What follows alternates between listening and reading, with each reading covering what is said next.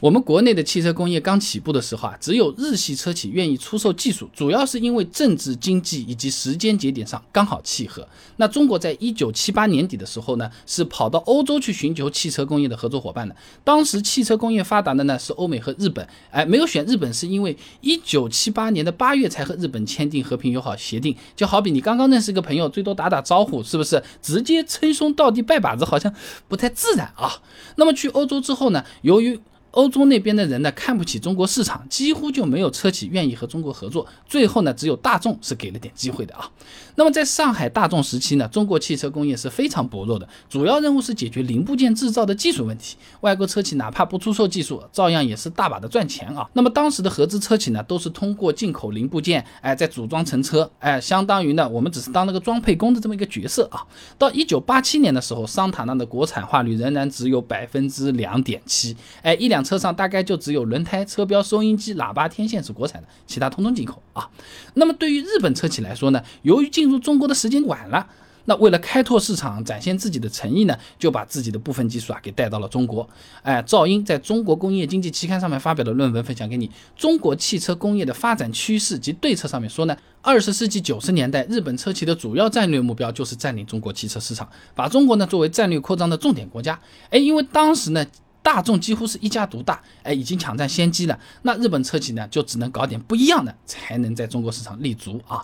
戴翔等人在国际贸易期刊发表的论文《双循环新发展格局与国际合作竞争新优势重塑》上面说啊，这一国在经济发展水平较为落后，尤其是缺乏技术、生产设备的条件下，是可以通过跨国组合解决实际生产问题，从而形成竞争优势的。哎，说人话呢，就是当时的中国正好是缺技术，哎，没有技术，日企呢恰恰是能够提供的。这好了，两者一合作呢，那刚好都能满足各自的目的啊。你比如说，一九九七年，中国航天汽车与三菱合资，哎，带来的四 G 六系列技术和生产线，一用就是几十年啊。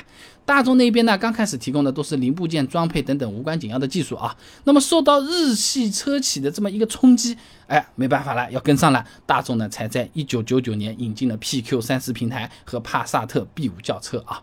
那在这里是需要说清楚的啊，当时的这个日系车企带来的技术其实也是比较落后的，只不过是相比其他厂家，它的确技术还是给了。哎，就拿刚才的那个三菱来说，四 G 六系列是日本八十年代初的技术，到国内已经落后将近二十年了啊！不但技术落后，关键的核心技术日本人照样也是没给你。比如说丰田卖给天气的那个夏利，哎，当年日本人把夏利的全套图纸以及发动机都给了天气，但是我们造出来的夏利故障率、油耗，哎，就是要差很多。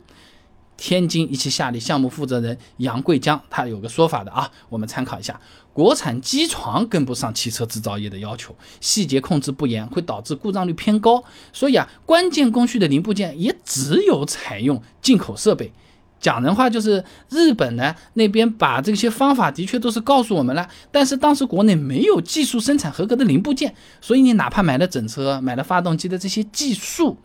配套设备还是照样要进口要买的，还要叫他们过来培训的，又是一大笔钱又出去了啊！就好比女孩子买衣服，你衣服买好了，买好就好了。哎，你衣服要搭裤子的，裤子要搭鞋子的，鞋子上面要袜子的。哎，包包要不要配一个？外套是不是要披一个？好了，一一堆钱全部都出去了。他无非就是说我这衣服是授权给你的，我送你都不要紧。哎，是这么个味道。总而言之，之所以当年只有日系车企愿意出售技术给中国呢？日本想要抢占中国市场，想要靠出售技术来应对欧美车企这个互相竞争的这么个战略啊。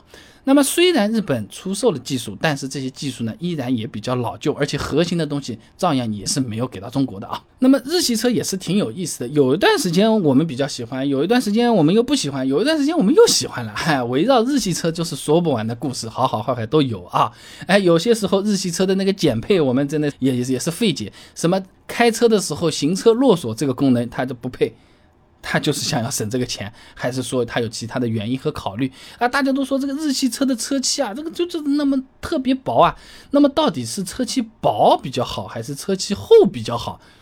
好像有两派不同的说法，依据又是怎么样？哎，我们啊去看这些日系的车子啊，你对它的侧门，你用大拇指去按，经常会拱光拱光拱光，好像有这种感觉，对不对？日系车是不是有种纸糊的感觉？它安全性到底是怎么样？想知道这些很简单。关注微信公众号“备胎说车”，回复关键词“日系车”就可以了。那我这个公众号呢，每天给你一段汽车使用小干货，文字、音频、视频，选自己喜欢的版本就可以了。备胎说车，等你来玩哦。